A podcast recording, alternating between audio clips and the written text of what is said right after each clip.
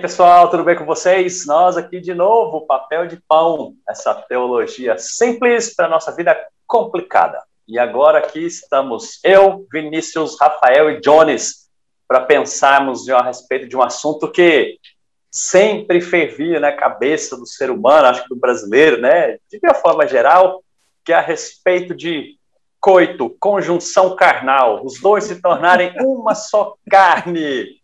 Em outros termos, sexo. E nós vamos falar um pouquinho sobre isso daqui.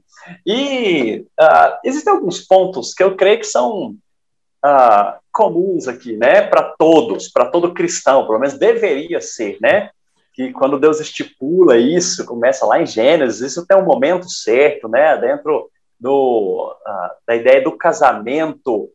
Mas nós vamos pensar algumas coisas a respeito disso daqui. E só para começar, né, a gente já falar o que é trivial, que a Bíblia fala, é muito claro para nós. Sexo fora do casamento. Como que um, um cristão lida com isso? Porque eu imagino né, que não exista cristão verdadeiro que esteja nessa prática e não tenha peso na consciência. A não ser que já esteja muito cauterizado pelo pecado, e aí a gente pode ter até dúvida, assim, né, de chamá-lo de, de irmão ou não. Mas como que um cristão lida com essa questão da, do sexo fora do casamento a respeito do perdão, da consciência e da restauração. Bora lá, quero ouvir vocês. Eu acho que é só a primeira coisa que precisa ser reforçada. É, é, eu acho isso muito interessante. Ah, o que, que foi que fez com que Adão e Eva tivessem uma união, fizessem uma aliança? Porque a gente às vezes pensa em casamento da forma equivocada de um compromisso de amor. E eu não estou dizendo que não é um compromisso de amor, mas o sexo na Bíblia ele é o sinal da aliança do casamento. Então, eu acho que isso que precisa ficar claro para nós.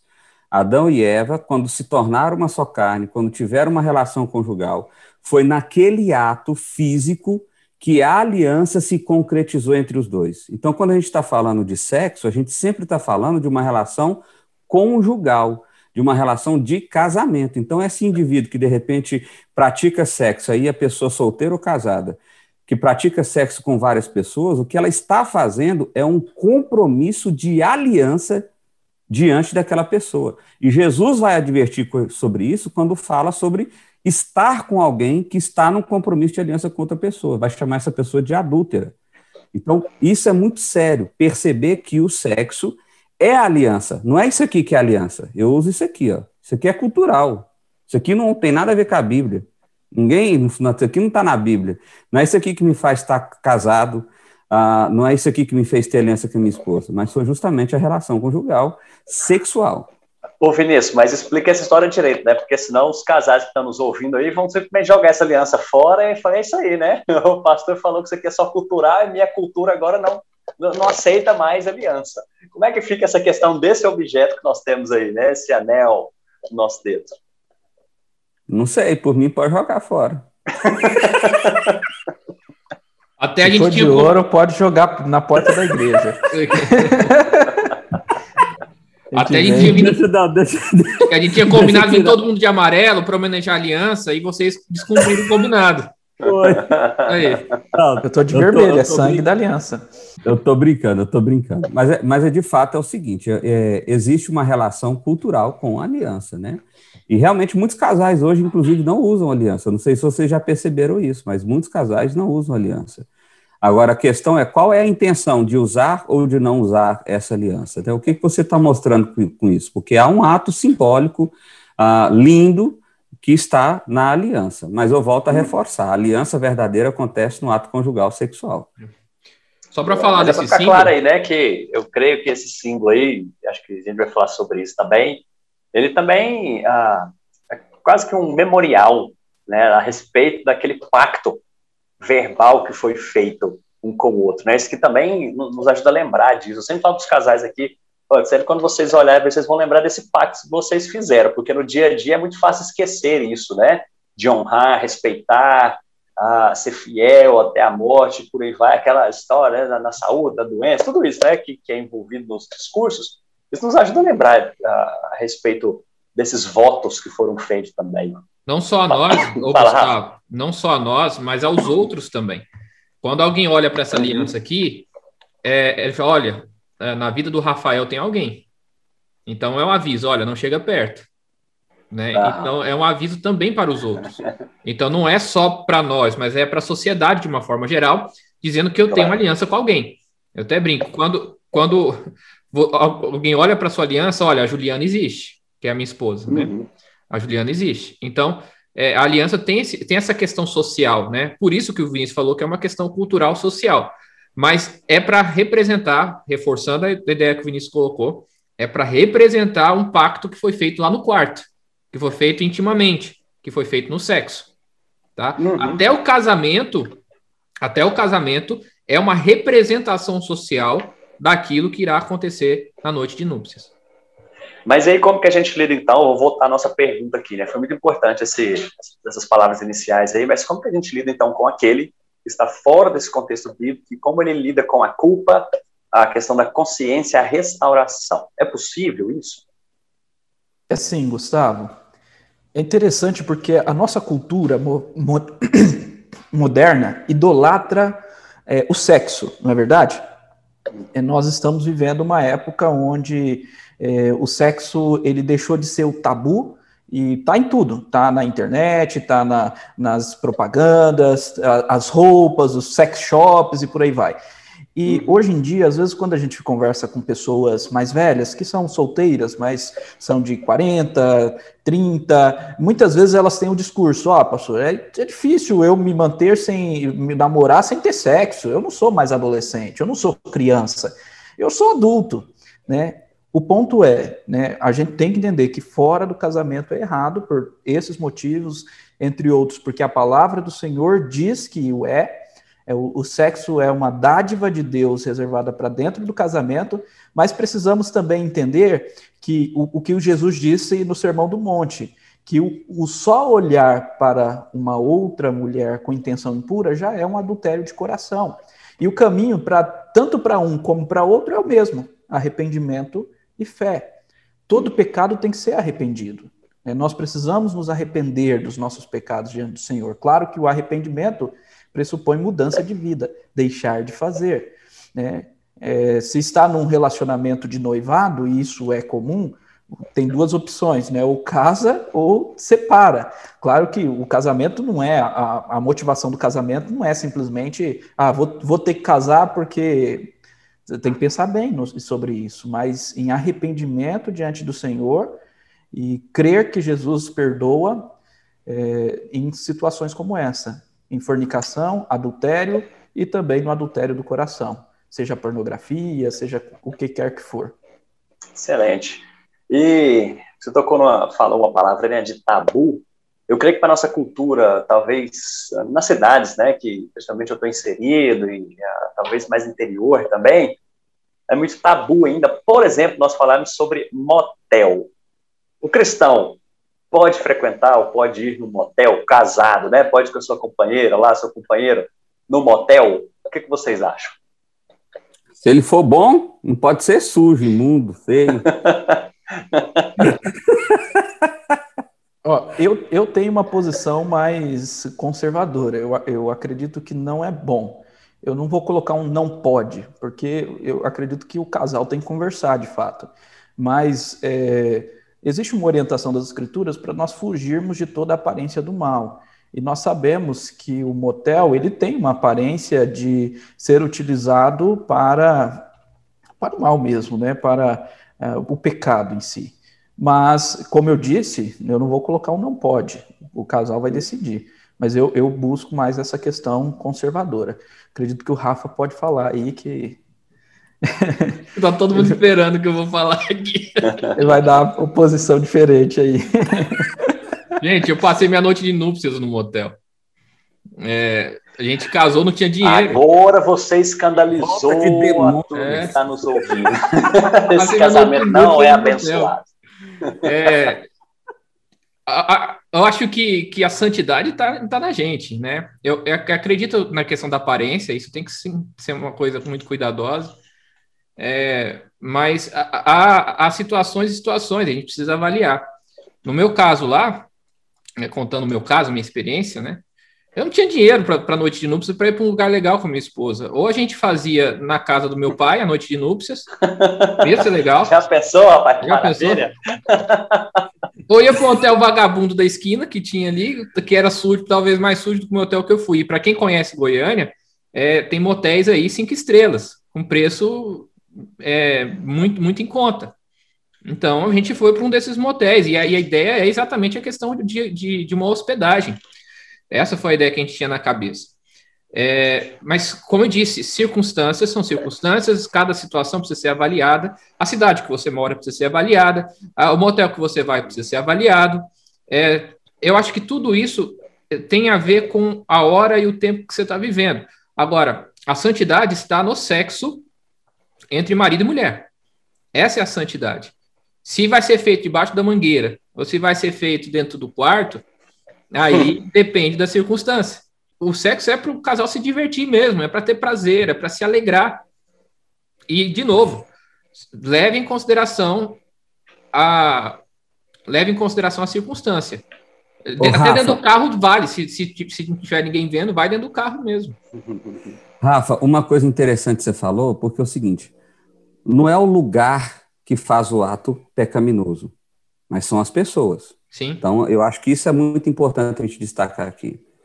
Agora, outra coisa que eu acho que é importante destacar aqui é que é preciso ter um, um, uma concordância nesse processo. Sim. Porque às vezes o cara, normalmente vai ser o cara que vai ter esse, esse negócio, né? Eu quero ir para um motel, quero não sei o quê, eu quero ir para a praia, eu quero subir no teto, sei lá o que, que o cara vai pensar. Só que, de repente, a esposa não se sente à vontade com esse processo. A esposa não, não, ela não se sente livre nesse sentido, né? Então, eu acho que, eu acho não, biblicamente, o marido precisa cuidar da esposa, que é a parte mais frágil. E isso envolve cuidar do coração, das emoções, ainda mais que quando a gente está falando de uma relação sexual, que é tão importante para a mulher que ela esteja mentalmente à vontade para que isso aconteça da maneira que tem que acontecer. Então, eu acho que é preciso destacar isso aqui também, ou seja... E vice-versa, é né, que... né, Vinícius? E vice-versa. É, vice também... É, é, verdade. Tem uma, tem, é porque, Já é que vocês eu falaram isso... mais conservadora. eu acho que os homens são mais doidão, mas eu, eu acho que eu estou ultrapassado nisso aí mesmo. Às vezes você vem do interior e tal. só só para só complementar, Olha... Gustavo, o que o Vinícius falou, a palavra conjugado né? O jugo precisa ser igual. Eles são cônjuges. Eles estão carregando o mesmo peso. Então, tudo precisa ser em comum acordo. Ótimo. E vocês falaram de comum acordo, mas como que a gente acha equilíbrio, então? Por exemplo, em pontos bíblicos, bíblicos que fala, né, que não é, não é, é bom que o casal se abstenha por longo tempo, né, a não ser para eles se dedicar ali, oração, mas voltem logo. Ah, e aí outros textos que falam que o seu corpo não pertence a você mesmo, que é do outro. E aí como é que fica essa questão ah, do comum, do conjugado aí, né? Porque às vezes um não vai estar muito disposto e o outro está muito disposto, mas a gente entende esse equilíbrio, às vezes não vai ter essa disposição, mas pelo bem do outro, né, fala, ah, tudo bem, né, pensando em questão do, do sacrifício, do amor e, e embora, mas entra um outro ponto que depois nós vamos falar sobre ele, né, que é a questão do, não do sexo forçado em si, mas daquele doloroso, meio que violenta, sabe, porque hoje se fala muito nisso, né, de, uma violência, às vezes moral, física, não no sentido de bater, de, de, de chegar a algo assim, uh, realmente danoso, mas eu quero que a gente possa conversar e entender aí onde que está esse limite, onde está o, o, o, equilíbrio de a gente pensar o corpo pertence ao outro, mas hoje eu não estou disposto, mas e aí? Como é que nós lidamos com isso? Como é que um casal lida com isso?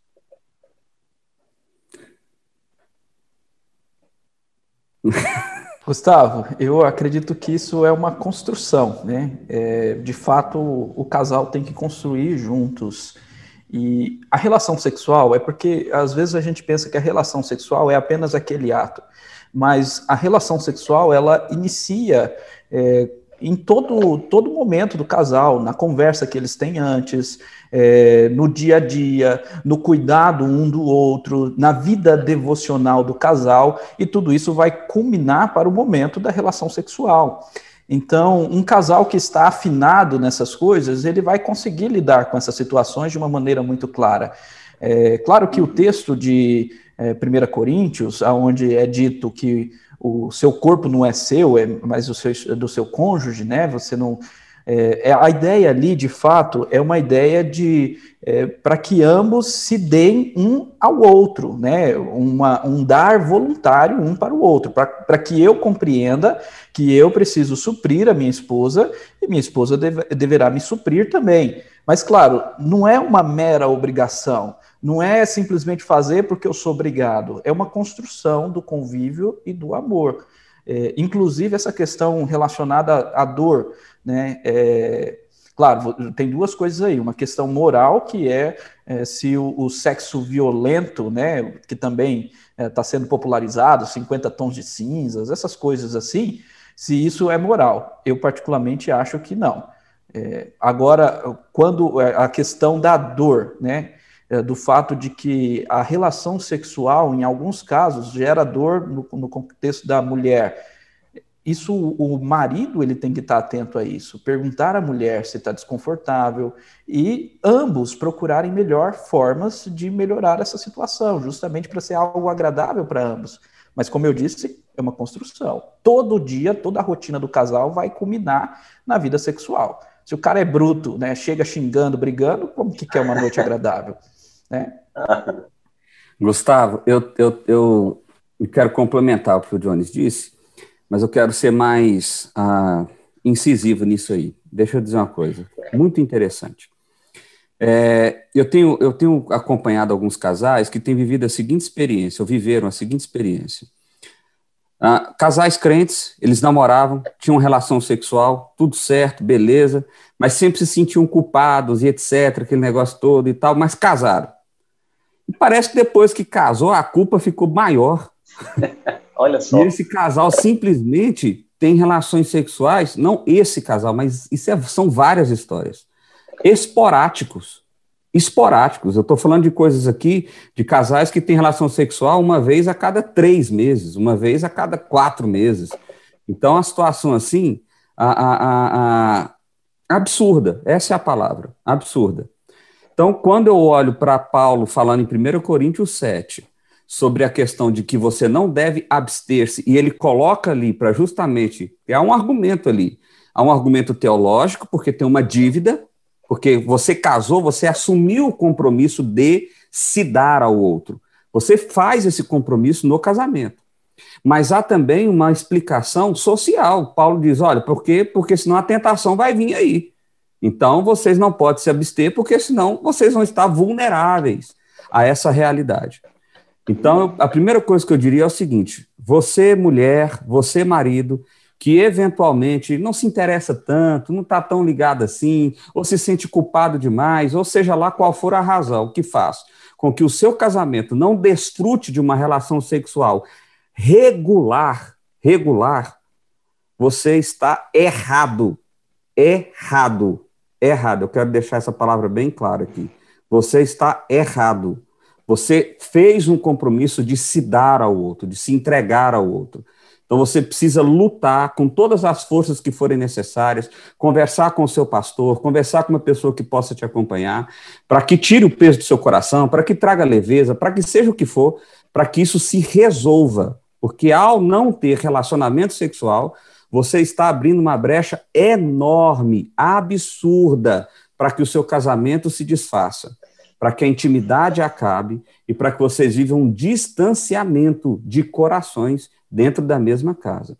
Então, essa é a primeira ressalva que eu diria, porque eu acho que hoje, casais crentes ou não, viu, Gustavo? Eu estou falando isso de casais não crentes também, vivem uma relação sexual horrorosa, horrorosa, horrorosa. Às vezes a pessoa está ouvindo aqui falando assim: nossa, coitado desse cara que só tem relação sexual duas, três vezes no ano. Não, estou falando aqui de 50%, 60% dos casais que existem. Não estou falando da maioria, não estou falando da minoria, não. Então, ah, eu, eu, eu olharia para isso com muito carinho, com muito carinho. Sexo é bom, sexo foi criado por Deus e tem que ser feito, e tem que ser feito muitas vezes. ah, ah, pastor! Você falou um negócio aí, eu queria só complementar, porque tem um outro lado também que eu tenho visto algumas, algumas realidades aqui, que é justamente o contrário. Às vezes o casamento já naufragou, tá horrível, o casamento é horrível, mas a única coisa que eles ainda mantêm pelo pelo bem-estar ali, né, por eles mesmo, assim, de uma forma muito, acho que muito pessoal e, e se torna egoísta, é a questão da sexualidade, o sexo. Eles ainda mantêm em dia. E assim, são casos que eu acompanho, mas como assim? Vocês estão, vocês estão brigados um com o outro, tá, tá com problema, mas aí à noite, né, tá ali, os dois estão querendo e rola aquilo, aí depois cada um vira para um lado e acabou, então um vai pro sofá. E... Rapaz, é isso que eu acho muito legal, isso que o Jones falou, né, de, de, de maturidade, crescimento, de, sabe, estarem juntos, juntos, né, na, na vida espiritual, na caminhada diária, porque isso faz parte, é mais um ingrediente que a gente tem de um casamento inteiro, né? Gustavo, Fala, eu, ia, eu ia fazer uma pergunta é, que provavelmente Paulo deve ter ouvido, e Paulo responde lá, e depois eu queria colocar outra coisa dentro do que você falou. Ah, pastor, mas vamos lá. Eu, tô, eu faço sexo esporádico porque eu sou muito espiritual. Eu dedico meu tempo à oração. E assim, a oração não combina com sexo. A gente precisa ficar fazer é porque eu oro muito e por isso eu faço pouco sexo. Como é que resolve isso? O que, que Paulo fala lá? Deixa... Por pouco tempo, se tiver concordância, os dois juntos. Uhum. E, e, e, Paulo complementa dizendo o seguinte ainda: é, isso não é por mandamento, né? Ou seja, eu não estou dando uma ordem que vocês têm que parar enquanto vocês estão orando. Né? Então é a concessão. Pode ser. Ou seja, a ordem é façam sexo. Essa é a ordem. Até porque, Rafa, sexo não é sujo. Sexo Exato. é lindo. Uhum. Foi feito por Deus, aí. Vocês podem orar junto e fazer sexo e tá tudo certo. Exatamente. pode ter certeza que o Espírito Santo faz parte daquele processo ali, unindo vocês em amor. Isso. Quando o sexo é muito esporádico, durante muito tempo, principalmente em relação ao homem, alguma coisa ele está fazendo para se satisfazer durante esse tempo. Tá? Então, ele, ele não consegue ficar tanto tempo assim sem sexo, não. Ou ele vai para pornografia, ou ele vai para adultério. Uhum. No caso do sexo feito sem amor, que é o caso que o Gustavo colocou, é, a vida sexual continua, mas não há relação de amor e de carinho entre os dois. Uhum. Também a ideia de, de transformar o corpo do outro em objeto também está relacionado, usar, né? também está relacionado ao consumo de pornografia. Pesadíssimo. Então, assim, os dois casos nós estamos falando de adultério, seja virtual, mas de adultério. Tanto o caso que é esporádico, tanto o caso que tem sexo sem carinho, sem amor. Porque, como o Jones colocou, o sexo ele é construído no dia a dia. Uhum. Ele é construído ah, no, no, no, toque, ele é construído no falar, ele é construído no cortejar, tá? Ele é construído no dia a dia. E se não há dia a dia, dificilmente haverá sexo. E aí, é pelo menos sexo saudável. O que pode acontecer é um desejo carnal, que é exatamente vem pelo consumo do sexo idolatrado que nós temos hoje, que o Jones colocou. As pessoas idolatram o sexo, idolatram o prazer em, é, no seu órgão genital, ou no seu corpo, ou na sua mente, de uma forma geral, e aí quer satisfazer isso de alguma forma. Seja com o objeto que está do seu lado, que você chama de esposa, por um acaso você chama de esposa, mas na verdade é um objeto, né? Uhum. Seja na pornografia. Bacana. E acho que outra coisa também que sempre é tabu, né? Surgem as perguntas a respeito disso são fantasias. Como é que a gente lida com isso? Pode, não pode? Até onde é o limite?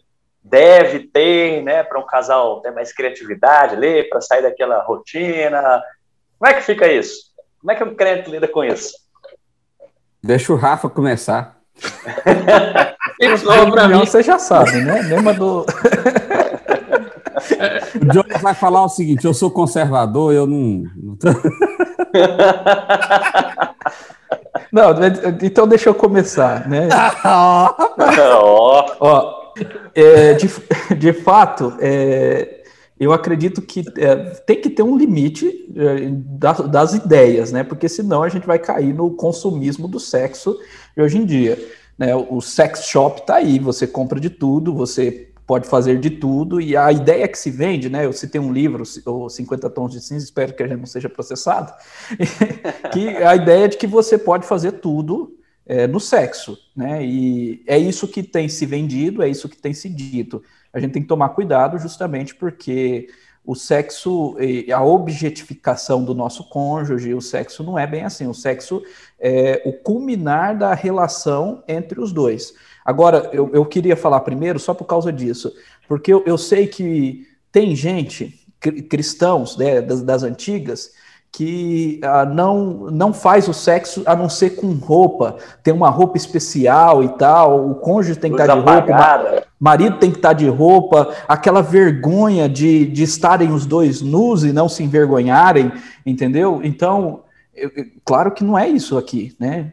Eu, eu sou totalmente contra essa ideia de que você não pode desfrutar né, de você tratar o, sexo como algo nojento, tabu, que você tem que se vestir depois de tomar, depois do coito lá, você tem que tomar um banho para se purificar sete vezes e por aí vai. Não é assim, né? Então você pode desfrutar. Eu, eu só falo assim, moderação, né? Vamos, vamos evitar algumas coisas que, é, logicamente, objetificam o, o cônjuge. Gustavão. Eu quero citar isso aí também antes de você falar, isso assim, porque eu acho que o que está muito ligado com isso é de onde vêm essas fantasias, de onde surgiu. Se isso é simplesmente algo que o casal ali, né, o esposo e a esposa tem, ou se isso foi de visualização de, claro, pornografia, de onde que surgiu isso no coração. Então, uh, tem que vigiar muito bem o coração a respeito disso, né? Claro, vou, vou nessa aí do, do Jones tem, tem que ter os limites, né? Mas a criatividade é legal, bacana, mas de onde isso surgiu? Né? Isso daí a gente tem que tomar muito cuidado. Fala, Velição. Eu ia falar isso e falar mais uma coisinha, ou seja, hum. eu acho que realmente a motivação ela é muito importante e ela também a, você tem que avaliar o porquê. Vamos, vamos pegar um exemplo bobo aqui, né? De que um casal sei lá, vai vestir uma fantasia qualquer lá, vai brincar de polícia e bandido, sei lá o que, que vai fazer. Ah, imagina que agora esse casal, para ter relação sexual, eles dependem dessa fantasia. Então, quando eles estão fazendo isso, isso, isso também é adultério. Porque, na verdade, você está transformando a sua relação sexual a partir de um objeto ou a partir de uma cena. Então, esse é o problema. Então, veja bem, tem algum problema vestir roupa diferente, fazer brincadeira ou trazer, sei lá, coisas que vão facilitar a relação sexual? Zero, problema nenhum. Desde que qual é a motivação e por quê? E se isso se torna um, uma bengala no sentido de que é dependente. Não, agora só vai ter relacionamento sexual se usar isso, se usar aquilo, se fizer assim, se fizer assado, se tiver no tal lugar. Ou, ou... Então, uhum. veja bem, o sexo é livre ele precisa ser livre. Livre para você poder a, ah, complementar com coisas que você a, ah, acredita que vai valer a pena, mas ele também precisa ser livre ao ponto de não ter nada e apenas vocês dois, e isso ser suficiente para que você tenha uma relação prazerosa. É, eu só queria. Vocês foram, foram bem completos em tudo. Eu só queria dar uma dica. Uma dica dentro disso daí. É, a maioria das fantasias populares vendidas em sex shop, né, que seja, vamos colocar aí, elas são fantasias masculinas, porque é o mercado da pornografia. Então, o mercado da pornografia, é, na sua grande maioria, são para é para homem. É, o, o conselho que eu daria, a dica que eu daria é fantasia não é o problema, mas é para você homem, principalmente para você homem. Faça isso a partir da sua esposa. Faça sua esposa desejar isso, sua esposa querer essa liberdade sexual. E a dar prazer a ela, buscar o prazer dela, vocês vão conseguir encontrar as fantasias que vai satisfazer os dois. Tá? Quando você parte da pornografia, que esse é o erro que os meninos colocaram, é, de onde está partindo isso? Você está partindo de uma visão que transforma a mulher num objeto e não se importa com o que ela está sentindo. Se você tem uma mulher que tem prazer no sexo, se você tem uma mulher que sente desejo por você e quer ser livre no sexo com você, as fantasias vão partir daí. Vai partir da sua esposa e não da pornografia, tá? Uhum. O caminho da pornografia está errado, o caminho das fantasias criadas pelo consumo do sexo está errado.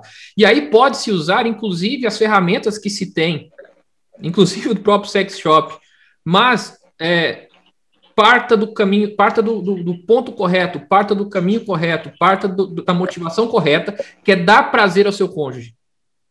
Que é dar prazer ao seu cônjuge. E nesse caso, a mulher é o ponto de partida. O corpo da mulher é, é um. Como é que eu posso dizer? O corpo da mulher tem segredos de prazer que o homem não tem. Por isso que ele, ela precisa ser o ponto de partida. Segredos de prazer, gostei dessa aí. Exatamente. O homem tem só um ponto. Só tem um lugar que, que o homem tem prazer. O homem não tem segredo nenhum. Exato. Comece a partir da mulher. Porque a mulher, a mulher ela, ela vai se descobrindo durante o tempo, durante os anos.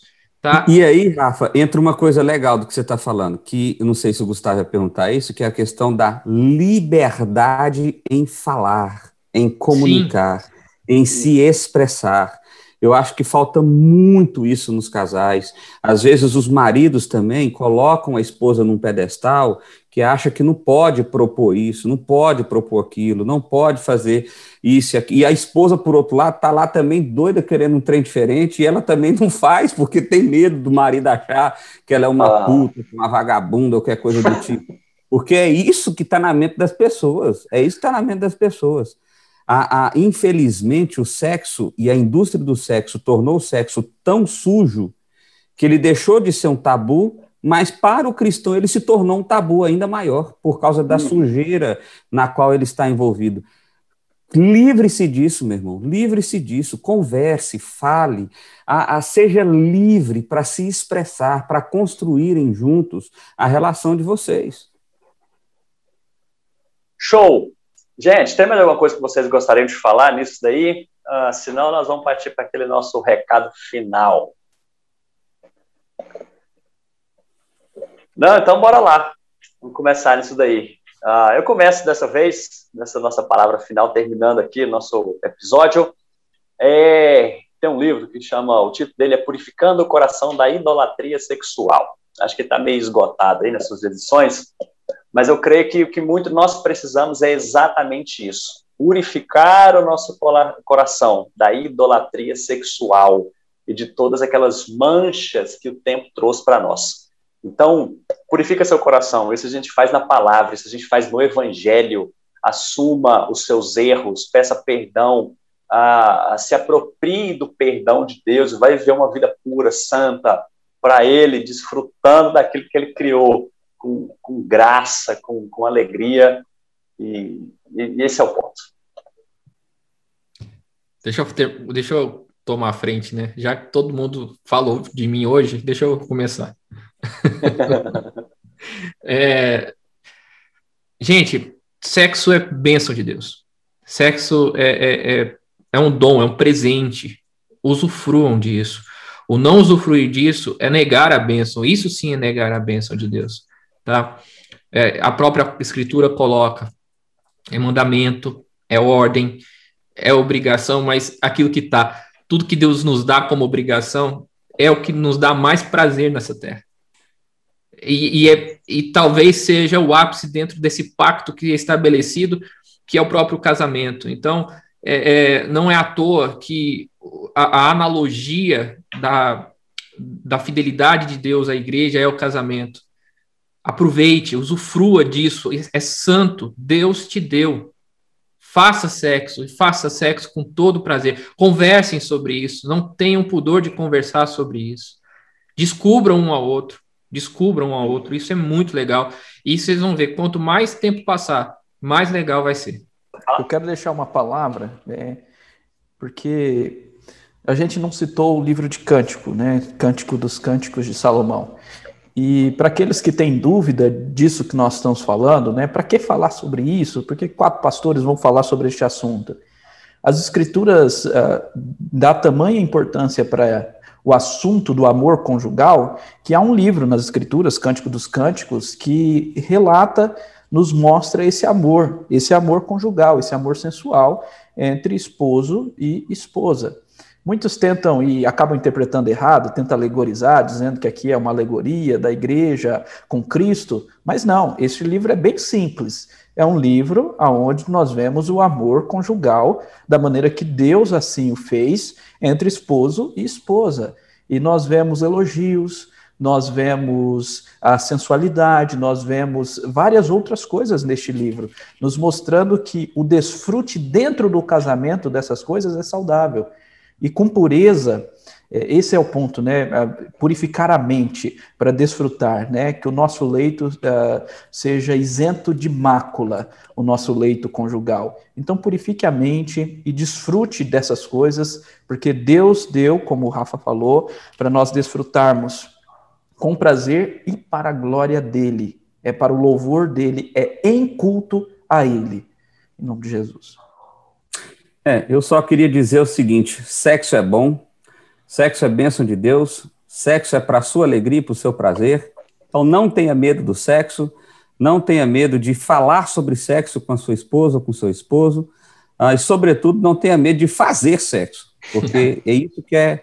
é a, a, tudo isso que nós estamos falando aqui culmina justamente no ato sexual. Não adianta você só refletir, refletir, refletir e não virar ação nenhuma. Então, desfrute disso, é presente de Deus para você. Excelente. Gente, muito obrigado aqui pela companhia de vocês e até o próximo episódio. Valeu, gente!